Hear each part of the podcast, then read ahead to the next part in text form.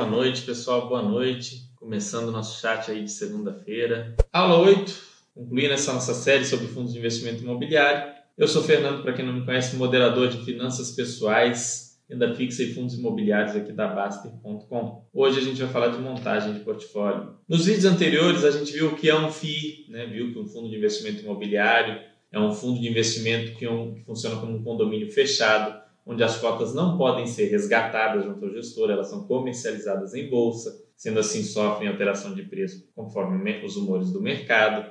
A gente vê as diversas subdivisões, como fundos de tijolo e papel, como fundos de vários segmentos, shoppings, logística, é, universidades, agências bancárias, é, lajes corporativas, dentre outros. A gente viu os principais riscos, risco de mercado, risco de problemas com imóveis, riscos de gestão e todos os outros riscos que envolvem os fundos imobiliários. E a gente falou de análise de fundos. Nos próximos vídeos agora eu devo pegar alguns fundos para analisar, para vocês colocarem em prática tudo que vocês viram anteriormente, ou trazer gestores aqui. Tem alguns gestores que eu já quero trazer há algum tempo. Vou ficar no pé deles de novo, procurar conseguir aí que eles venham aqui conversar com a gente alguma noite dessas, falar sobre é, a, as estratégias dos fundos, falar sobre a carteira, falar sobre a, eh, os objetivos, enfim, dar um panorama geral. Para quem não viu, a gente já fez entrevista com alguns gestores, foi bem interessante. Eu vou tentar trazer outros aqui para nós, mas nos próximos vídeos, se não tiver essas entrevistas, vai ter algumas análises para vocês verem na prática tudo que a gente avaliou aqui até agora, tudo que a gente estudou e aprendeu.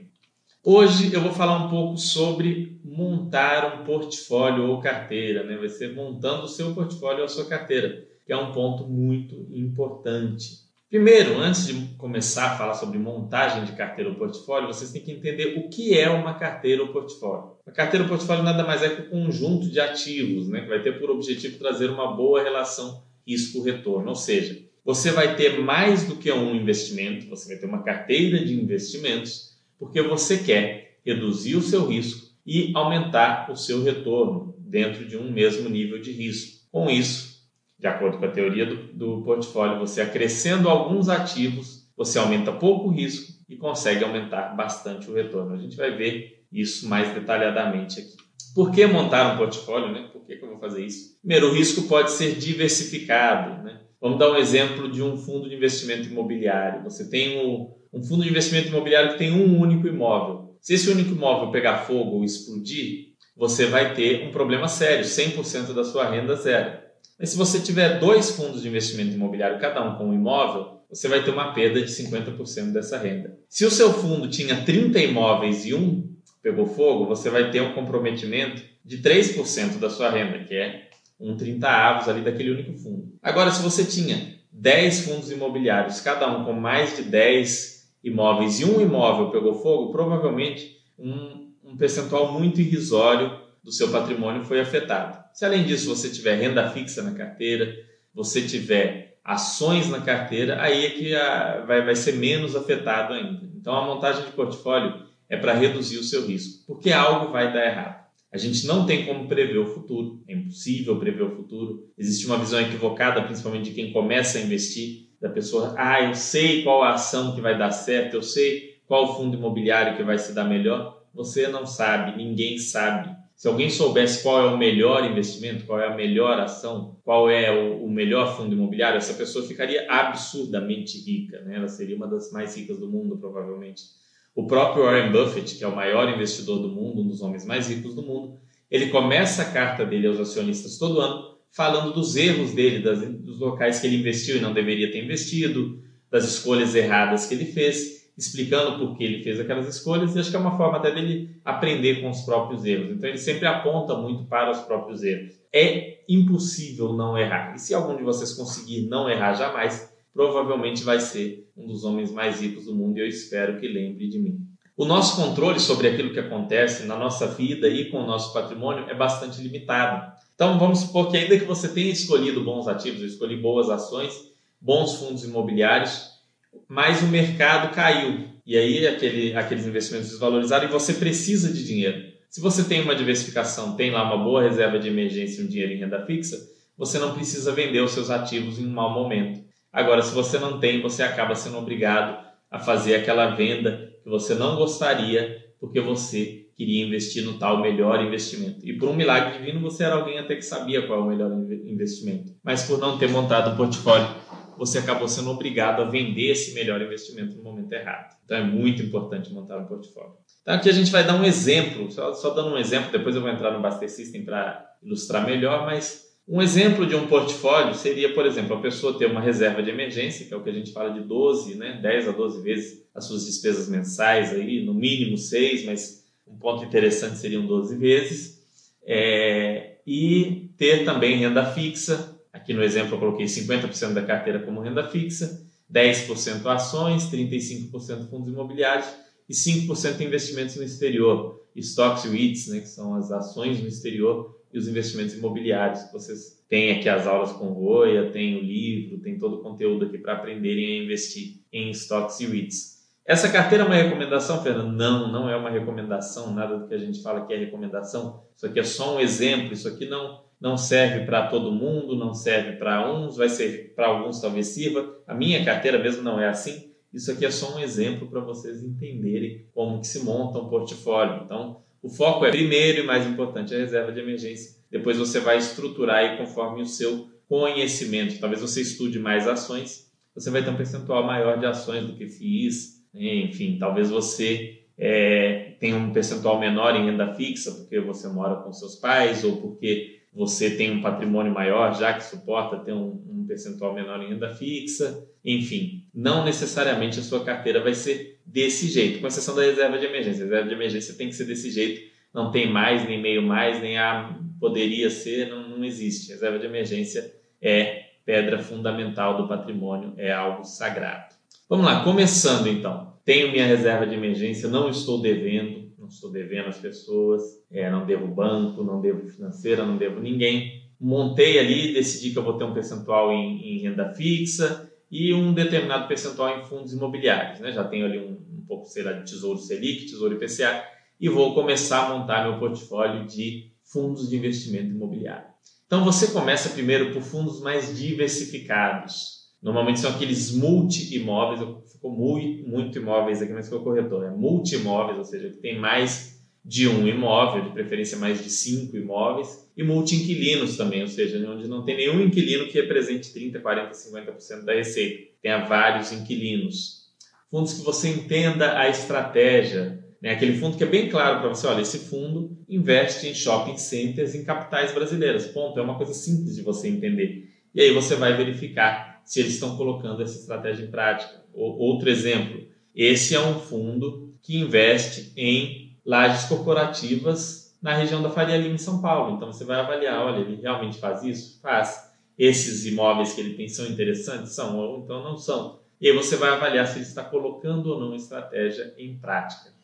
E começar por fundos mais antigos, fundos que têm pelo menos cinco anos de mercado. Por quê? Esses são fundos mais testados, que mais gente já acompanha, são fundos que o mercado já viu passar por algumas situações de estresse. Você tem um histórico maior para ver se esse fundo realmente entregou aquilo que prometia ou não. Porque o fundo que começou no ano passado, ainda que a estratégia seja clara para você, fica difícil você ver se ele realmente colocou aquela estratégia em prática de maneira eficiente. Ele começou ano passado, né? Pode ser que ele não está ali, mas não, não conseguiu fazer aquilo que foi falado. Então, comecem por fundos mais antigos. Depois, na medida que vocês tiverem mais conhecimento, vocês podem ir pegando fundos um pouco mais novos, mas comecem por essas categorias aqui, fundos diversificados, fundos onde você consiga entender a estratégia. A gente já falou nas aulas de análise, dá, lê ali o regulamento do fundo e pega o relatório gerencial também, os últimos relatórios gerenciais para ler. E aí você tem que entender a estratégia. Não entendeu? Passa para o próximo fundo. Pode até fazer perguntas para o gestor mas se você não está entendendo um determinado fundo, ele provavelmente não é adequado para você começar. E aí vocês vão, aos poucos, é, estudando esses fundos e incluindo na carteira. E como é que você faz isso? Bom, primeira coisa na hora de montar o seu portfólio é ter consciência de que você tem que ter em carteira o máximo de bons ativos dentro dos seus critérios pré-determinados. Quais são esses critérios? Podem ser vários diferentes, pode ter um critério de número de imóveis, de número de inquilinos, percentual de vacância, é, alavancagem máxima aceitável, tudo aquilo que a gente falou né, em análise, você pode utilizar ali alguns daqueles pontos para você estabelecer os seus critérios. Dentro disso, você tem que entender o fundo e incluir. Ah, mas tem um número certo de, de fundos? Não, tá? Não é coleção de figurinhas, não precisa ter tudo, mas também não é uma coisa assim, ah, se eu tiver mais de três, aí vai, vai ter algum problema. Existe uma visão equivocada, pessoal, a gente já falou disso, teve um chat só sobre esse assunto, de que quanto mais ativos você tem, é, menor vai ser o seu retorno. Ah, não, pulverizou, vai ter um retorno menor. Isso não é verdade. Isso parte do princípio que o investidor vai começar comprando o melhor ativo que existe no mercado, que o segundo ativo que ele vai comprar é o segundo melhor que existe no mercado, que o terceiro ativo é o terceiro melhor que existe no mercado, e nós sabemos da vida real, não do mundo só da teoria financeira, sabemos que não é assim que funciona. Você não vai comprar os fundos imobiliários ou as ações, ou seja, quais forem os ativos, na ordem do melhor para o pior certinho. Imaginem uma pessoa lá em 2014, 2015, que tinha 15 ações, pensou, nossa, eu tenho 15 ações, e aí ela queria incluir na carteira de buy and hold dela é, o Magazine Luiza ou a VEG, mas ela falou: ah, não, isso é pulverizar, eu já tenho 15 ações. E ela deixou de incluir uma dessas, Magazine Luiza, VEG. É, de lá para cá, o Banco do Brasil também teve uma boa valorização, um bom retorno, Engie. E aí ele: não, mas eu já tenho 15, vai ser pulverizar. O não acrescer esse ativo provavelmente reduziu o retorno total dele.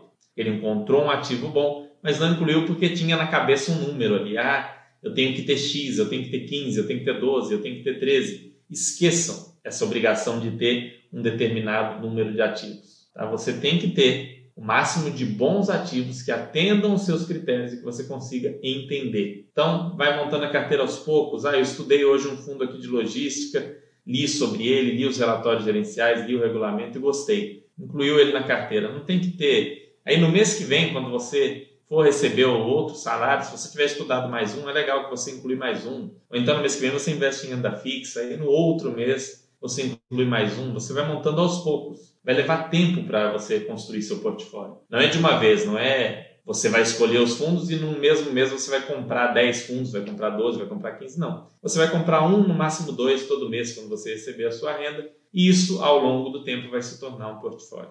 Evite concentração em um determinado segmento, isso é muito importante. Imagina que você, ah, estou todo satisfeito, Fernando, eu já tenho seis fundos imobiliários. Aí você tem o Gran Plaza, BCP, você tem o XP Malls, você tem o, o VISC, você tem o BTG Malls e você tem o HGBS. Poxa, você tem só fundos de shopping. Você está muito pouco diversificado. Sua diversificação é uma porcaria. Às vezes a pessoa tem três fundos, sendo que é um de logística, um de shopping e um de lajes, está melhor do que você com seus seis fundos, está correndo menos risco. Então evite investir tudo em um determinado segmento. Isso vale não só para os fundos imobiliários, mas também para sua carteira de ações. Ah, eu quero investir em fazer a minha carteira de ações. Aí compra Itaú, Porto Seguro, Bradesco, Banco do Brasil, Santander. Poxa, espera aí, você não está diversificando. Você está investindo tudo no setor financeiro. E se vier uma regulamentação aí, um novo imposto do cheque, alguma loucura qualquer, que prejudique o setor financeiro, você vai ficar mal. Então você tem que ter uma carteira bem diversificada, não só em ativos, mas também em segmentos. Coisas ruins vão acontecer, é bom sempre dizer isso, praticamente todo slide aqui tem essa frase, mas coisas ruins vão acontecer com os ativos. Alguma coisa vai dar errado.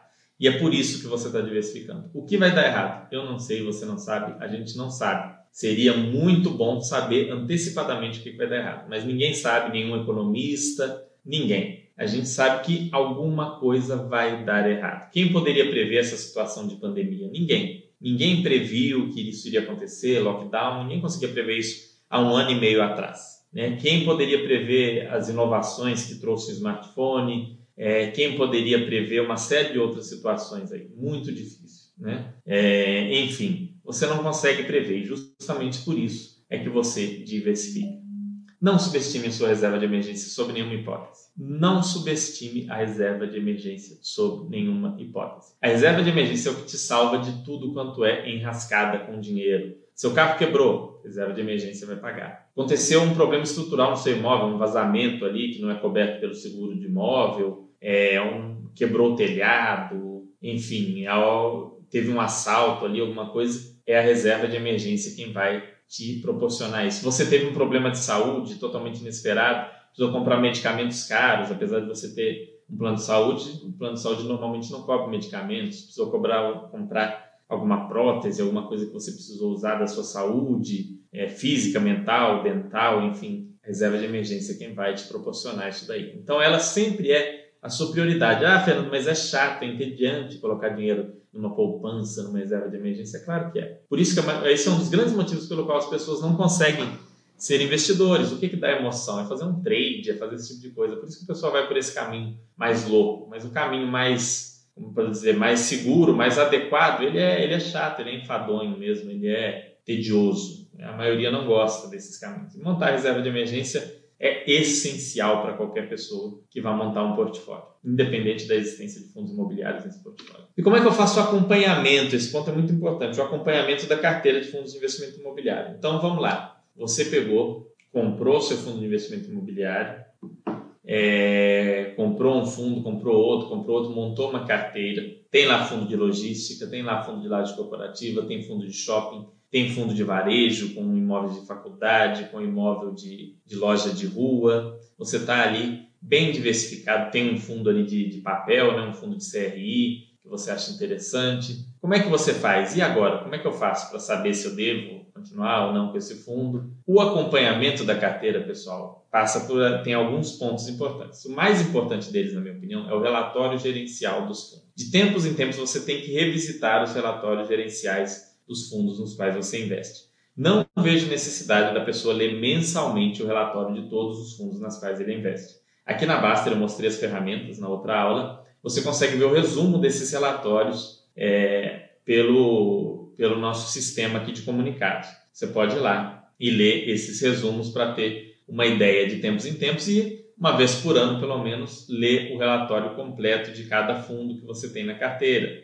Ou você pode pegar, como eu costumava fazer antes de ter essa ferramenta, e no, no, nesse mês, por exemplo, eu vou olhar um determinado fundo que eu tenho. Vou, vou colocar um exemplo aqui. Vou olhar o KNRI 11. Então, eu vou pegar nesse mês os últimos seis relatórios do Quineia e vou olhar vou dar uma olhada, os últimos seis, os últimos 12. Ótimo. Aí na semana que vem ou no mês que vem eu pego um outro fundo e olho, vou olhando, olhando. E de tempos em tempos eu vou fazendo um acompanhamento para ver se tem alguma grande mudança, algo diferente, algo estranho. Aqui, como falar do quadro e o resumo dos comunicados, é uma ferramenta que ajuda bastante vocês aqui na Basta.com nesse acompanhamento. Outro ponto são os gestores. Os gestores eles têm a obrigação de esclarecer as dúvidas de vocês, então se algo ficou esquisito, se ficou uma dúvida sobre algum ponto da estratégia do fundo, mandem um e-mail para o gestor, né? leiam antes os relatórios gerenciais, porque fica chato você perguntar uma coisa que está escrito ali claramente. Leia os relatórios, mas se restou dúvida, manda sim um e-mail para o gestor, manda a dúvida da maneira mais clara possível para ele não ter como se esquivar e te responder. A maioria dos gestores responde super rápido,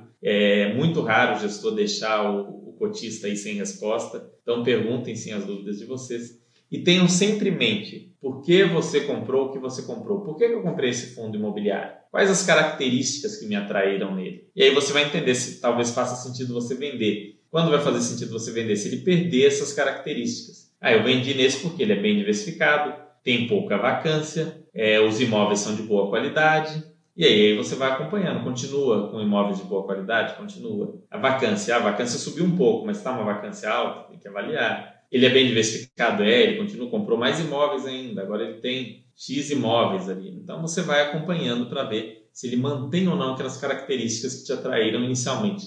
É mais ou menos como um casamento mesmo, né? Porque você se casou, você tem aquelas características da pessoa que você buscou ali, que você resolveu estar junto e você espera que aquelas características se mantenham ao longo do tempo. Claro que com uma certa variação que é tolerável. Né?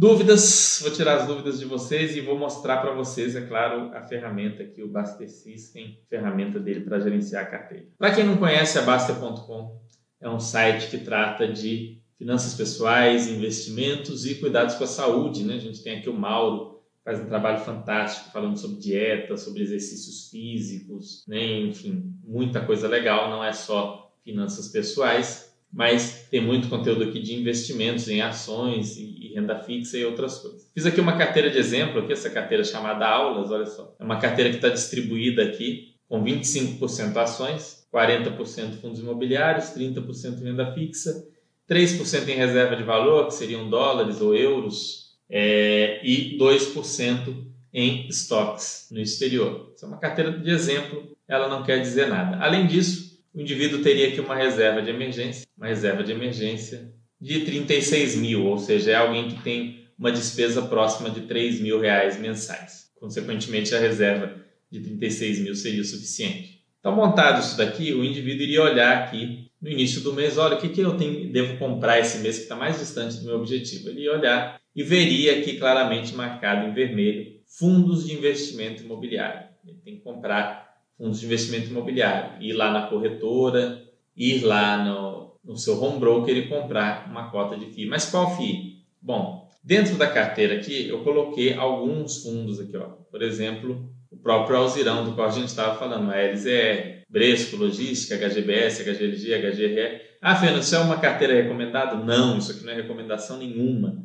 É algo só de, totalmente de exemplo, aleatório aqui. Eu peguei os primeiros ali do ranking, que eram multi-imóveis, para colocar aqui. Não, isso não quer dizer nada, não quer dizer que é para comprar, que é para vender nenhum desses fundos. Tá? Só coloquei aqui de exemplo, é bem bom deixar bem claro. Não significa que eu tenho ou deixo de ter qualquer um desses fundos. E aí você vai colocar aqui, por exemplo, olha, eu achei esses, fui achando esses fundos interessantes, fui incluindo no Baster System. E aí tem aqui ó, a opção estudo. Você vai colocando todos aqui em estudo. Você coloca aqui em estudo, em estudo. Né? Vamos colocar aqui estudo, estudo, estudo. Ver quais que já tem aqui alguma coisa. Esse aqui já tinha colocado como se tivesse, então já deixa eu comprar. Estudo, vamos pôr aqui estudo no XP Mouse também. E na medida que você conclui o estudo, que você avaliou, analisou, chegou à conclusão, não, esse FII realmente é interessante para eu comprar, você muda aqui de estudo para comprar, para a mãozinha verde comprar. E aí o Baster System vai indicar para você. Aí no exemplo atual, o Baster System vai falar, olha, Fernando, nesse mês tem vários fundos que você poderia comprar porque você não tem eles na sua carteira. Você pode comprar o VISC, você pode comprar o Rio Bravo Venda Corporativa, você pode comprar o HGRU, ou o HGRE, ou HGRE. Qual que você vai comprar? No caso, você olha aqui, ó, nessa carteira de exemplo, já tem um fundo de shopping, que é o HGBS, já tem um de logística, HGLG, tem um híbrido com lajes corporativas e logística, que é o KNRI, tem o, o próprio, só, só tem esse, não tem mais nenhum outro. Então você vê, ó, desses aqui, já tem logístico, já tem, não tem nenhum de laje e não tem nenhum é, de varejo. Então você compraria ou HGRU ou HGRE nesse mês. Compra um desses dois e pronto. Vai lá, seu aporte é mil reais, você vai fazer um aporte de mil reais, o fundo está cotação agora 116, dá para você comprar lá oito cotas do fundo, oito, nove cotas do fundo, praticamente. Você vai lá, compra e pronto. Né? Vamos colocar aqui, ó, comprei a 116 reais, nove cotas do fundo, quanto que sai 9 a 116? 9 vezes 116 a R$ 1.044.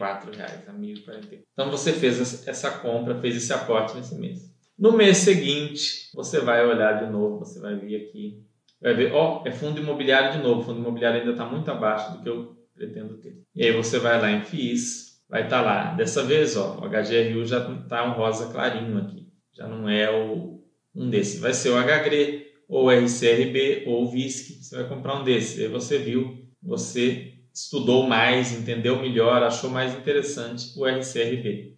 Aí você vem aqui, vamos ver quanto é que está a cotação dele, 135. Comprou aqui 7 cotas a 135 reais. Comprou aqui por 945 reais, 7 cotas. Foi lá e comprou. Tá aí. Comprou, passa mais um mês a mesma coisa. E você vai fazendo isso vai no home broker, compra, inclui aqui. É super simples e super chato, entediante não tem nada de super emoção do investidor, de grande jogada, de Gordon Gekko, do, do Wall Street, não tem nada disso. É super simples, super repetitivo, até um pouco chato. Né? A parte mais emocionante, por assim dizer, não é operar no home broker ou comprar ou anotar suas compras para o imposto de renda.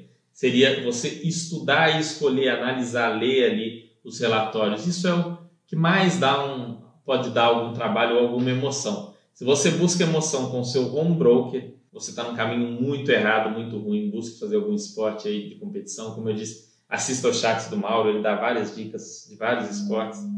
Pule de paraquedas, vá lutar esgrima, vá jogar futebol, fazer uma trilha, alguma coisa, mas não busque emoção na bolsa de valores. E aí tem aqui o imposto de renda. Esse daqui é uma ferramenta da, da Basta.com, uma ferramenta do Basta System para você poder declarar os seus investimentos, olha só. Ele mostra aqui onde você declara em bens e direitos, como você declara. Aqui, ó.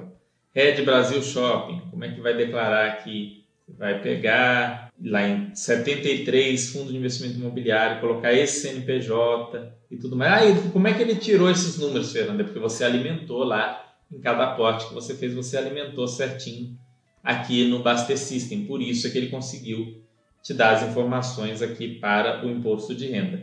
Como que eu faço? Eu uso a informação dos informes que vem dos administradores dos fundos e, da, e das ações. E aquilo que não vem ou que demora muito para vir, eu pego as informações aqui do Baster System para completar. Normalmente, bate tudo com o Baster System. Quando dá diferença de um centavo e a receita não vai atrás de você por um centavo. Sigam o que está aqui de preferência, tá? se vocês não conseguirem ter o, os informes de rendimento que são documento oficial. Infelizmente, ainda mais com a pandemia, isso está muito complicado. O exemplo clássico são do, de tudo que é escriturado pelo Bradesco. Nunca chega para mim pelo correio. Aí eu tenho que ir lá pessoalmente buscar, mas em meio à pandemia eu não vou a uma agência bancária buscar esses documentos. Então eu peguei e usei aqui o Baster System para fazer é, a declaração de todas as ações escrituradas pelo Bradesco. Um grande abraço, uma ótima semana e até segunda-feira que vem.